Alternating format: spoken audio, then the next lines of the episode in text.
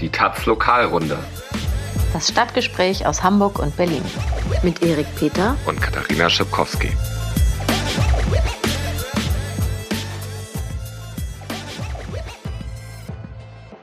Hola, buen día.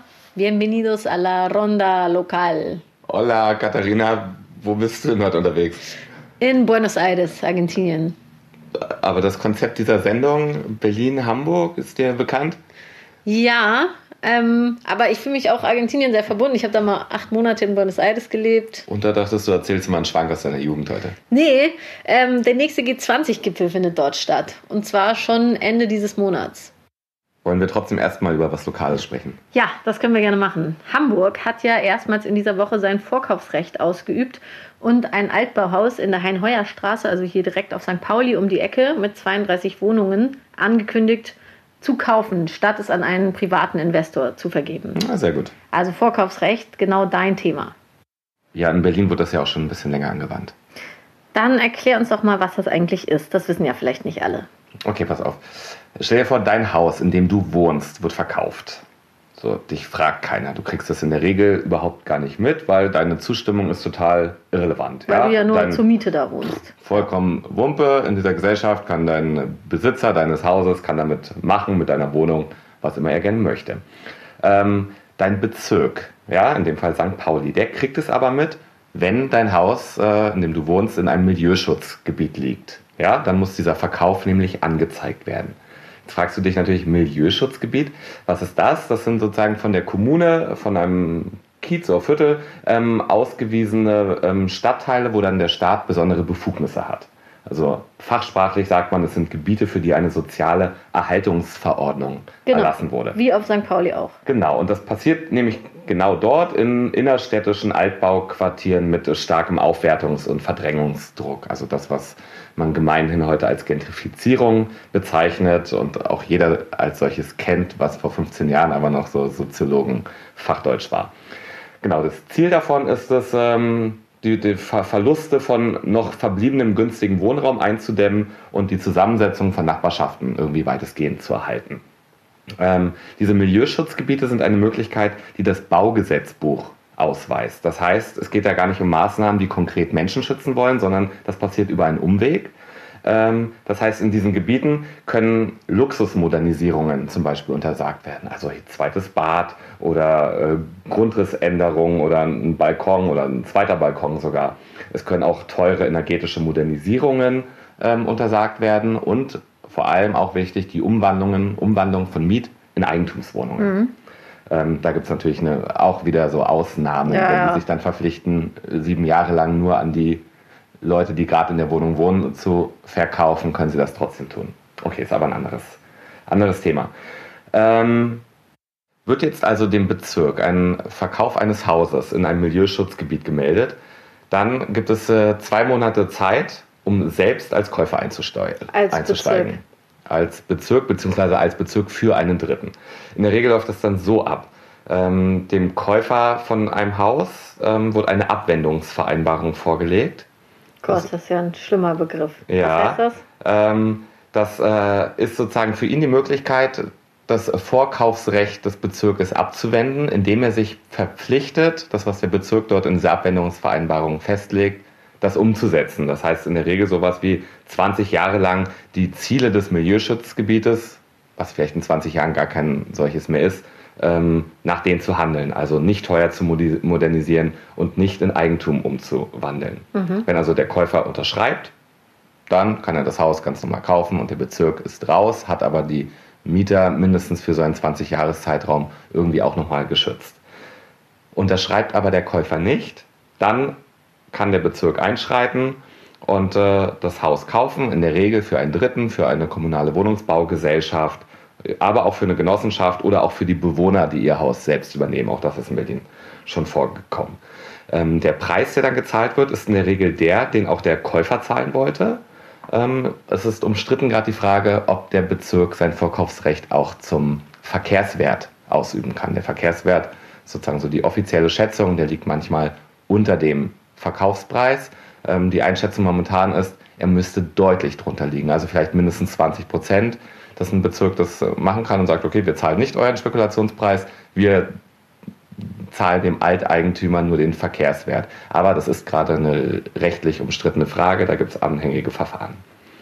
Ähm, in Berlin unterstützt der Senat, der rot-rot-grüne Senat, der jetzt seit zwei Jahren im Amt ist, ganz massiv eigentlich dieses, äh, dieses Mittel des Vorkaufsrechtes. Also er hat Gelder bereitgestellt, um die Wohnungsbaugesellschaften zu unterstützen. Im Einzelfall können die einen Zuschuss beantragen. Wie viel sozusagen da zu holen ist, wird gar nicht gesagt. Man will irgendwie unberechenbar bleiben. Das ist, glaube ich, auch ganz clever. Damit die Investoren nicht sagen können, okay, wir setzen den Preis gleich so hoch an, dass äh, der Bezirk dann raus ist. Ganz genau. Äh, der Vorreiter in Berlin ist äh, Friedrichshain-Kreuzberg. Ähm, schon Ende 2015 ist dort erstmalig das äh, Vorkaufsrecht ausgeübt worden.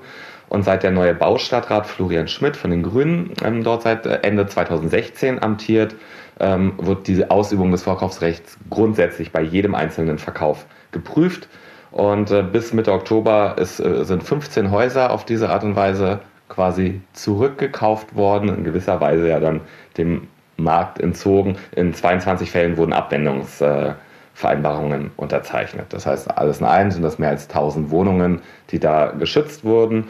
Und auch andere Bezirke ziehen vermehrt nach. Also Neukölln hat auch schon sechs Vorkaufsrechte und 20 Abwendungen. Irgendwie auf der Habenseite, in anderen Bezirken ähm, ist es noch ein bisschen weniger, aber es ist eigentlich die Hoffnung, dass das in Gang kommt. Momentan gibt es dazu eigentlich zwei ganz interessante Fälle. Der eine ist aus Neukölln, da versucht nämlich ein Käufer das Vorkaufsrecht zu, in, zu umgehen, indem er nämlich nur 25 Prozent eines Wohnhauses äh, gekauft hat. Ähm, das Vorkaufsrecht gilt da auch, aber es ist total unattraktiv für eine Wohnungsbaugesellschaft, da einzusteigen, weil mit 25 Prozent haben sie gar nicht viel zu melden, was dann in diesem Haus passiert. Ähm, aber das Problem ist, wenn das Vorkaufsrecht dort jetzt nicht wahrgenommen wird und die 25 Prozent werden verkauft, dann können die anderen 75 Prozent einfach so weiterverkauft werden.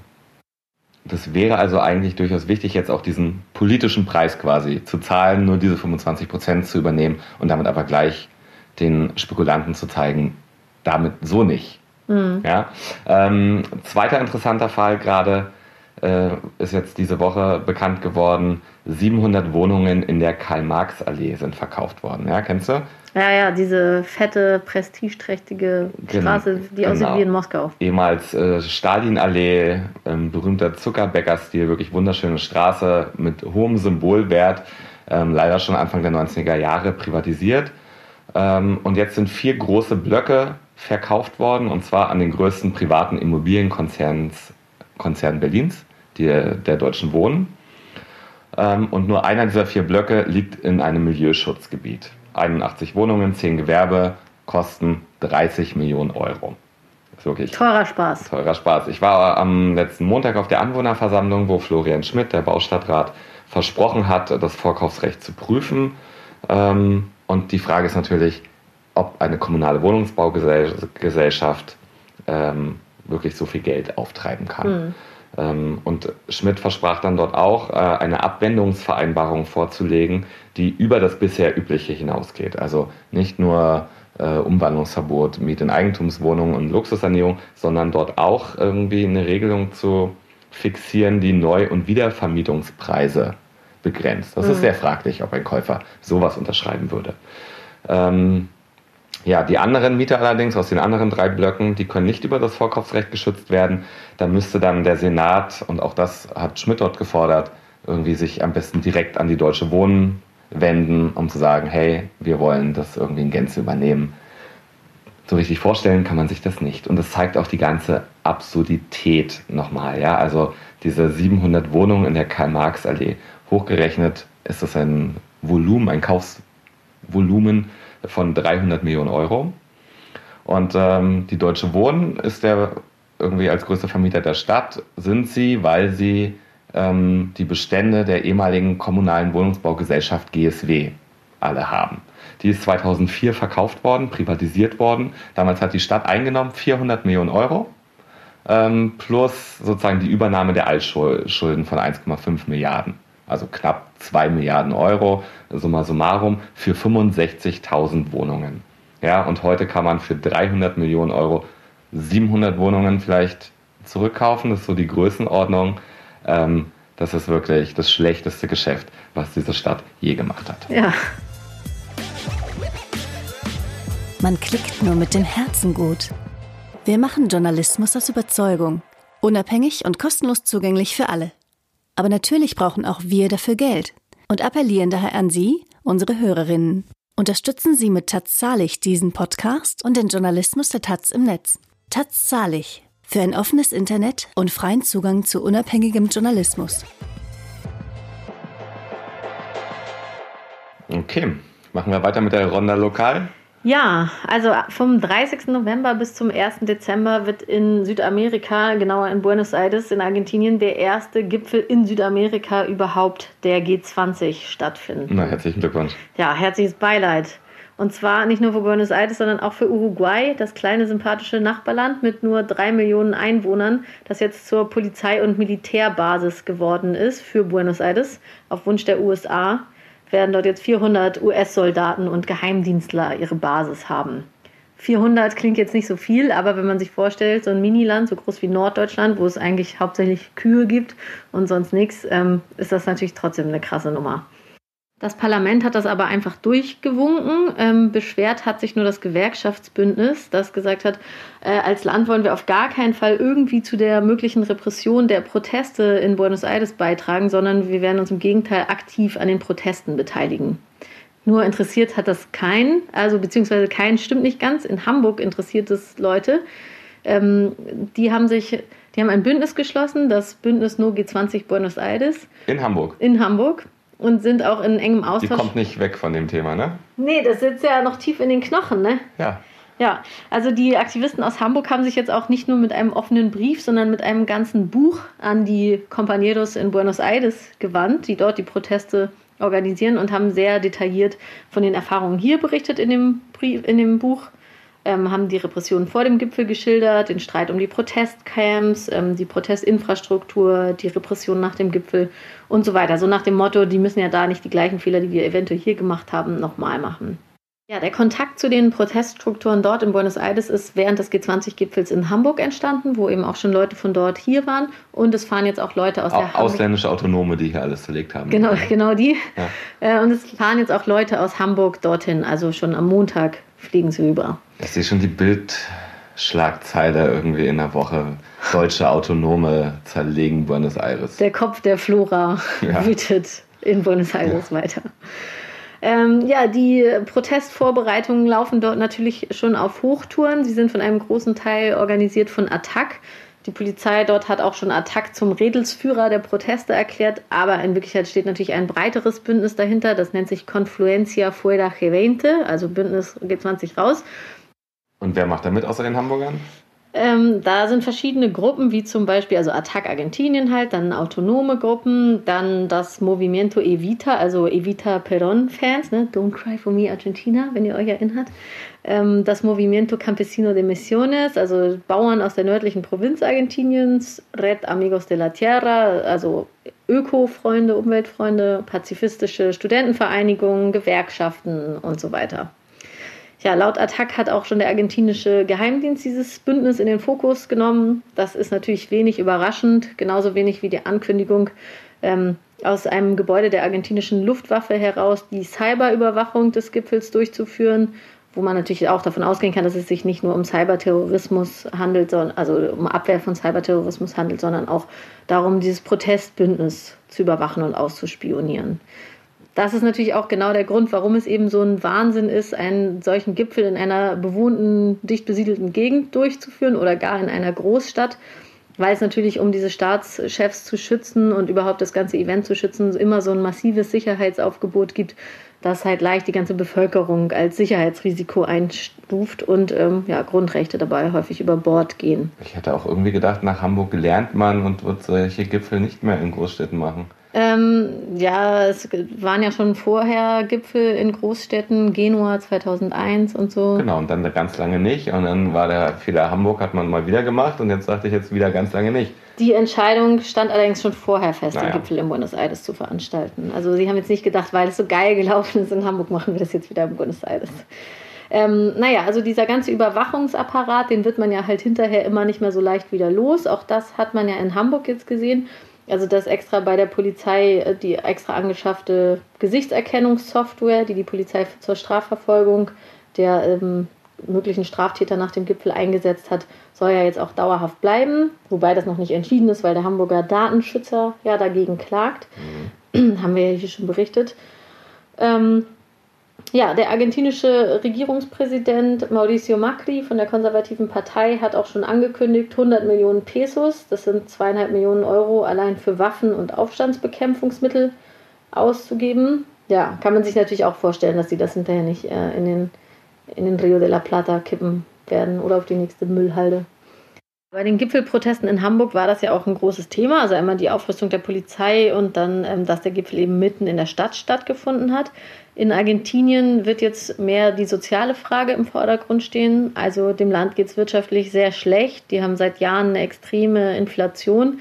Und das Protestbündnis sagt eben, wie kann es sein, dass hier so ein extrem teurer Gipfel veranstaltet wird, mit irgendwie, der von 25.000 Soldaten geschützt wird und 5.000 ausländischen Sicherheitskräften abgeschirmt und die Staatschefs nicht in der Lage sind und auch gar kein Interesse daran haben, mal mit den Leuten über Wege zu diskutieren, wie man aus den sich immer wiederholenden kapitalistischen Krisen herauskommt. Was ja ungefähr das Gegenteil des Ziels dieser Veranstaltung sein dürfte. Ja, deshalb haben sie einen Generalstreik angekündigt. Das wird am Mittwoch vor dem Gipfel stattfinden. Hm. Und ähm, ja, auch eine Großdemo am Gipfel Freitag. Ja, seitens der G20 wird es ebenfalls wie in Hamburg ein schickes Dinner auch geben, was hier in Hamburg in der Elbfi, Elfi stattgefunden hat. Ähm, das Elbfi. Im Elbfi, ja. ja. Es wird auch drei Sicherheitszonen um den Tagungsort geben, auch wie in Hamburg. Und der Tagungsort wird auch mitten in der Stadt liegen. Und zwar auf der einen Seite begrenzt vom innerstädtischen Flughafen von Buenos Aires und auf der anderen Seite eben vom Fluss, vom Mar del Plata.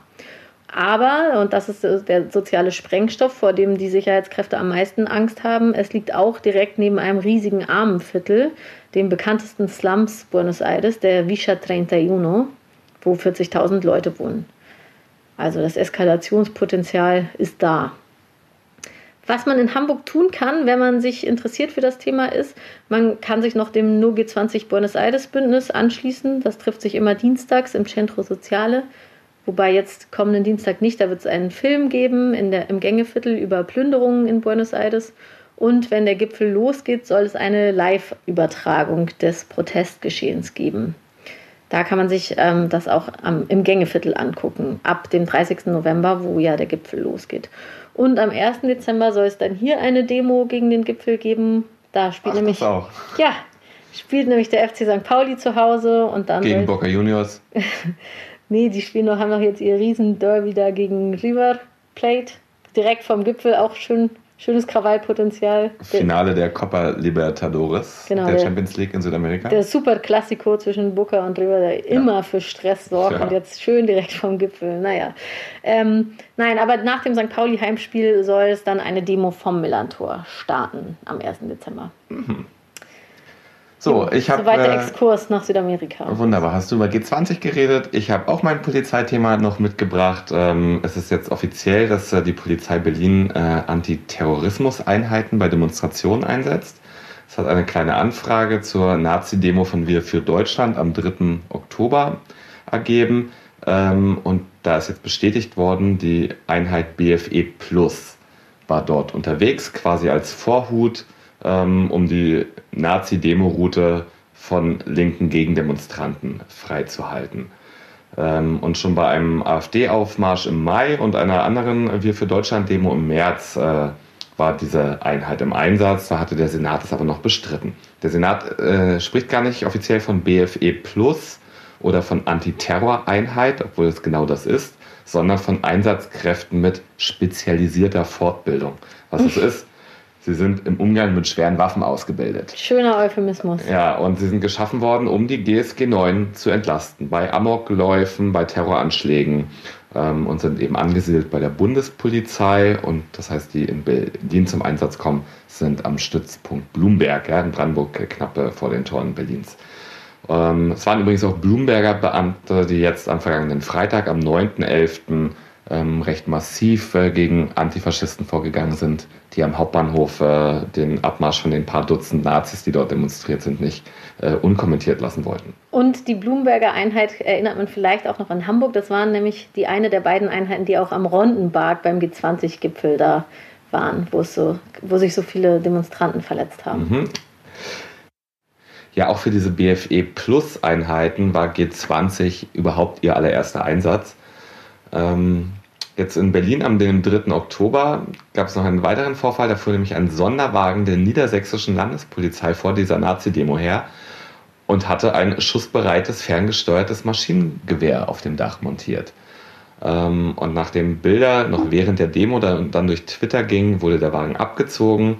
Und äh, jetzt in der Antwort auf diese parlamentarische Anfrage heißt das, der war aufgrund der allgemeinen Großlage rings um die Einheitsfeierlichkeiten, weil dieser Wagen vor Ort und gar nicht speziell für die Demo eingeplant. Nein, nur Zufall, dass er davor wegfuhr. Naja, er ist ja dann abgezogen worden. Ähm, es ist natürlich trotzdem irgendwie nochmal ein Zeichen, wie hier so die Militarisierung der Polizei voranschreitet und das auch so eine Auswertung auf Alltagseinsätze, wie es Demonstrationen sind, stattfindet oder auch auf Fußballspiele wie dieses Wochenende in Köln gegen Dresden, wo auch äh, SEK-Beamte eingesetzt wurden. Ja. Soweit. Soweit so schlecht. Mit dieser schlechten Aussicht würden wir uns dann auch verabschieden. Genau, kommt trotzdem gut durch die Woche. Genau, und hört uns nächste Woche wieder. Und äh, folgt mal mir auf Twitter. Ich hänge immer noch hinter Katharina. Folgt lieber mir. Okay. Auch. Ja? Bis dann. Tschüss. Ciao.